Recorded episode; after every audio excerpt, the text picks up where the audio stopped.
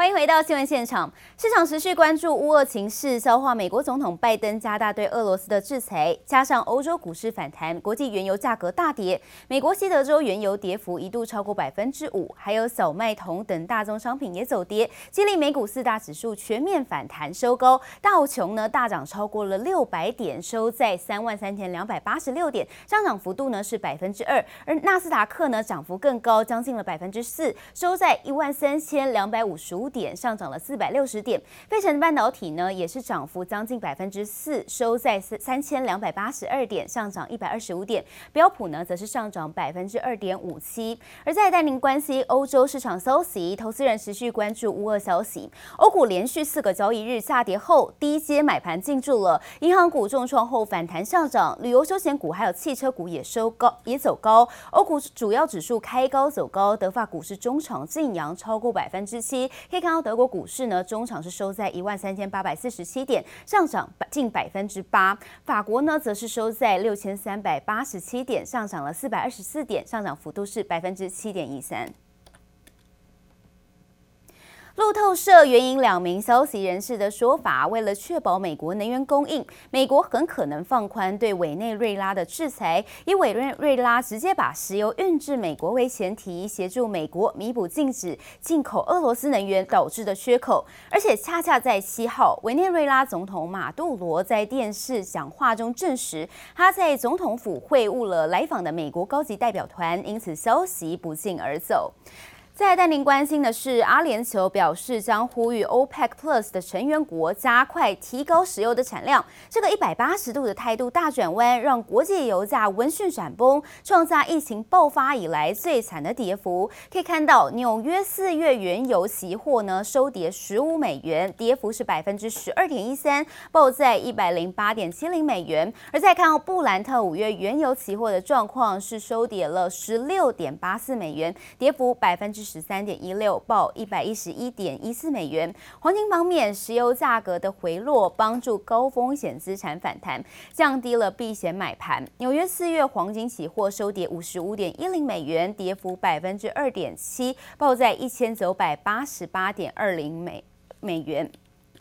再带您关心了，OPEC Plus 内部重要的产油国阿联酋最新表示，将呼吁 OPEC 成员国加快提高石油产量。这一百八十度的大转弯，可能让国际油价闻讯闪崩，改写疫情爆发以来最惨表现。Well, we're getting a tremendous rebound. Um, we're seeing commodity prices finally come down, which obviously less pressure on the cost of goods. Cost of oil is good for the consumer, and you know maybe what the market's signaling here is. at some point, we may see a resolution between Russia and Ukraine. I hope I'm not being too hopeful, but I think bottom line is you are seeing cooler heads prevail today in the commodity market, and that's very, very good for stocks. 布兰特原油期货一度暴跌了超过百分之十六，缓解高通膨担忧。科技股和金融股带动下，美股四大指数开高走高，道琼收红超过六百五十点，脱离修正区；标普扬升超过百分之二点五，纳斯达克指数净扬超过百分之三点五，告别了技术性熊市。主因在《金融时报》报道指出，阿联酋驻华盛顿大使在一份声明中表示支持增产，并鼓励 OPEC Plus 考虑提高石油产量水准。不过，知情人士说，阿联酋在发表声明前，并没有和其他 OPEC Plus 成员国来磋商。阿联酋传统盟国，同时一直以来持反对超量增产的沙国，对此也没有回应。除了阿联酋以外，OPEC Plus 迄今呢仍拒绝白宫和其他主要石油消费国增产的呼吁。美国总统拜登急着四处找油，多次致电到沙国，却遭到冷处理，不接电话。接下来，美国可能有意放松对其他国家制裁，从委委内瑞拉和伊朗进口石油，填补国内的供应缺口。乌俄战况持续焦灼，冲击了全球各种的产业。而国内系统整合大厂嘉士达与网通大厂中磊昨天同步表示，乌俄战争的确让原物料原料的材料成本上升，石油和海运的价格也是惊惊涨。若战争持续呢，加上接下来的升息、通膨等问题，都可能让整个供应链是雪上加霜。不过，两家公司仍然看好，在五 G、AI、远距等新兴应用商机的发酵之下，对于今年营运。逐季的成长乐观展望不变。这个乌尔的战争，那这个当然哦，从台湾的角度，短期内好像没有看到太大的影响。那其实它的影响越来越这个明显哈，特别是比如说像呃之前我们本来整个供应链，特别是在海运这一块，就已经受到很多的冲击。被问及乌俄战争是否对产业带来明显冲击，系统整合大厂嘉士达董事长陈其宏直言：乌俄作为原材料、石油、半导体用气体生产两大国家，如果战争再持续拖延，成本暴涨将会浮现。而网通大厂中磊董事长王博元同样示警，即将升息、通膨等问题，可能让整个供应链雪上加霜。乌俄战争的影响，当然对全球影响蛮大的，金融、贸易、货币啊等等等啊，对全球都会有影响的。至于怎么样的影响，我是现在还看不出来。至少通膨一定会发生，因为油价已经从。两个月前大概几十块，钱已经超过一百多块了啊！近期运价、石油、原物料通通出现涨价潮，市场担忧晶片供给再度出现危机。王博元表示，仍持续紧密观察，但缺料问题会逐渐改善，下半年供给状况将优于上半年。至于整体景气展望，业者都看好，在五 G、远距等新兴应用带动下，目前订单能见度已直达年底，毛利及获利也可望提升。网通产业。应该在将来这个最近这几年应该是非常好的。我们对于二零二二年的订单，我们是非常乐观，我们非常有信心。订订单的年见度啊，我是觉得是非常好的啊。当然，我们也受到一些呃那个那些缺料的影响，看怎么样。假如是料不缺的话，我想我们的成绩单应该非常好的。过去的这些种种的影响，可能会在第一季哦看到谷底，那接下来就是逐季能够。一季比一季好，逐季攀升，大致上是我这样的看法。不过，整个台湾的整个竞争力跟生命力啊都很强。过去两年疫情为科技产业带来许多商机，对于今年展望普遍乐观。但大佬们也纷纷表示，接下来几季的全球消费力变化以及乌俄战争后续发展，都需谨慎评估观察。记者曹德林、陈柏成、陈湘妮、乔大龙台北采访报道。台北股汇走势昨天脱钩，台股在台积电及航运族群带领之下大涨近两百点，站回万七关卡。不过外资持续卖超超过三百亿元，热钱流出，新台币对美元汇率也走贬。周三中场贬值七点三分，收在二十八点四三五元，成交金额十二点九六亿美元。外汇专家表示，可能等到战争结束，美元走升的利多因素结束，台币才有机会转强。乌俄大战进入第十四天，资金持续上演大逃杀，拖累新台币走势。台币继前一日创下近一年新低后，周三连续第四天重贬。九号新台币对美元汇率一度下探二十八点四五六元，中场贬值七点三分，收在二十八点四三五元，成交金额十二点九六亿美元。国际的美元在走强，那台币当然也没办法脱离全球的汇率嘛，因为全球就是有战争，而且。台湾股市最近有在跌嘛？那你股市有在跌的话，其实外资把一些热钱汇出，这也是很正常的。如果说这个战争我们说结束了，或者是短期内让美元走升的那些利多因素结束了，其实很可能接下来又看到台币继续出现一个。比较强的情况，热钱持续撤离台湾，外资也继续卖超台股。周三再度提款三百一十八亿元，数一数，短短三天就到货超过一千六百亿。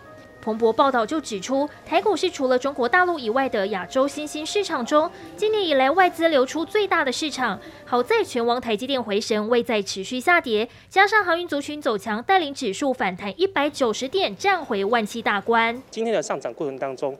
量能是呈现一个萎缩的一个状况，也就是说哈，目前看起来，我们暂时仍然先是以反弹来去看待它。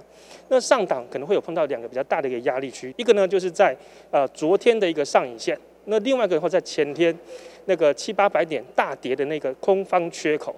专家表示，台股想攻上压力区，要把量能补起来，不然这几天还会面临上下刷洗。投资人除了关注半导体，也可以留意金融等高值利率股票。而资金持续流向高值利率股票，也推升高股息 ETF 相对抗跌。其中元大高股息 ETF 零零五六基金规模首度突破一千两百亿大关，显示遇上国际利空袭击，投资人改打保守牌，就是为了寻求避险管道。记者黄胜正台北采访报道。苹果昨天召开春季新品发表会，最大亮点是推出怪兽级个人电脑晶片 M1 Ultra。业者预期呢，该晶片由台积电独家操刀，以五奈米家族制程生产。由于功能强大，展现苹果冲刺 PC 领域的决心，预料将有助于刺激买气，推升台积电先进制程出货持续热络。台积电股价呢进行回档猛烈，引起市场惊慌。野村证券出面强调，台积电的基本面与技术进展都没有问题，股价回落和地缘政治关系较大，且明显已遭超卖，坚持喊买，推测未来十二个月合理股价在八百五十元。另外带您关心，苹果昨天的春季发表会，众多硬体产品中，主力代工厂都是红海为首，挹注了红海本季营营运动能十足。法人分析，红海目前在 iPhone 系列产品不仅吃下高阶版的 iPhone 十三 Pro 与 Pro Max，也拿下了平平价版的 iPhone SE 三。可以说是大扫通吃了。即使这几年面对红色供应链低价抢单的威胁，红海持续站稳苹果最大供应商的地位。而红海将在三月十六号举行法说会，除了公布二零二一年财报之外，也将进一步说明二零二二年的景气。届时，红色供应链的挑战以及立讯跨入电动车零组件的影响，也将会成为外界关注的焦点之一。而苹果最新的晶片设计面积翻倍，使用的载板面积同步翻倍成长，使得载板供应商新兴出货同步倍数成长，成为了隐形版赢家。再带您关心的是，不受到乌俄战争影响，万众瞩目的苹果春季发表会在昨天登场。首先推出配备 A 十五仿生晶片并支援五 G 的 iPhone SE，售价约台币一万三千九百元起，十八号正式开卖，成为苹果最平价的五 G 手机。iPhone 十三系列则是推出松岭清新色，而这回苹果更是无预警的端出号称怪物级晶片的 M1 Ultra，并且直接搭载在全新桌机 Mac Studio 当中。苹果二零二二年的第一场新品发表会呢，终于登场。其中睽违两年没有更新的 iPhone SE 呢，也迎来了第三代，成为苹果最便宜的五 G iPhone，只要一万三千九百元就能入手了。而三 C 达人 Tim 哥表示，新机价格出乎意料，同时也看好 iPhone SE 三对四个族群具有吸引力。手指头放上去，进入超快速的世界。苹果热腾腾刚出炉的新机 iPhone SE 3，配备 A 十五晶片以及五 G 联网能力，入手价最低只要一万三千九百元，是苹果目前最便宜的五 G 手机。我觉得在给小孩子来使用，一万多块钱，大人也会觉得哎，还蛮划算的。那重点是它的处理的效能啊，其实是 OK 的。你只是拿手机拿来看看。Facebook 啊，花花社群，偶尔记一下事情，偶尔拍个照，像这一类人也很适合。为什么？因为它很便宜。新机登场，抢攻换机潮，各大电商祭出不同优惠。远传电信抢在苹果预购前开跑线上预约，申办成功者加送配件金一千元，还能抽 iPad Pro。中华电信推出限量网络预约登记活动，时间到三月十号截止。而台湾大哥大表示，目前还在讨论当中，后续会再端出优惠方案。随着苹果发布多款新品，也带动着瓶盖股，包含玉金光、优群等，都跟着大盘顺势反弹。目前整个来看的话。我们观察呃苹果的一个新机的推出，那我们的观察它的一个今年整会带动今年整个上半年的一个出货目标大概比。比去年同期大概增增加在百百分之二十左右。至于备受关注的 Apple Silicon 系列 M1 Ultra 晶片，采用多晶片封装，反而预期依据相关架构与长期配合的伙伴来看，台厂两大指标龙头厂台积电和新兴最直接受惠，期盼在低迷的手机市场能再次掀起一波热潮。记者陈香婷、乔大龙台北采访报道。货篮业者台华投控去年每股大赚三十点零三元，拟配发现金股利十三元，配息率来到了百分之四十三。不过市场却不太买单喽。昨天中场下跌了九元，以一百四十一元作收，拉了黑 K 棒。对此，台华董事长严一才回应，认为股利发放呢符合综合性的考量，主要希望可以保留现金进行并购，以及不鼓励投资人做短期的操作。我相信呢，到现在为止，台湾的啊上市贵公司公告鼓励的政策呢，啊，折利率达到九点五趴的，应该是屈数，呃，屈指可数了，五只手指头可能是啊可以使了出来哈。强调能发到这么高股利的产业少之又少。台化董事长正面回应市场对配息的疑虑。由于二零二一年表现优异，营收获利均创下历史新高，董事会上决议发放现金股利十三元，发放率来到百分之四十三。不过却引发市场反弹，认为不如预期。九号股市开低震荡走低，中场下跌九元，以一百四十一元作收。短期来看，啊，股利的发放好像是很重要。四乘三的这个鼓励的发放呢，啊，我们是综合性的一个考量来，今年甚至未来的两年里面呢。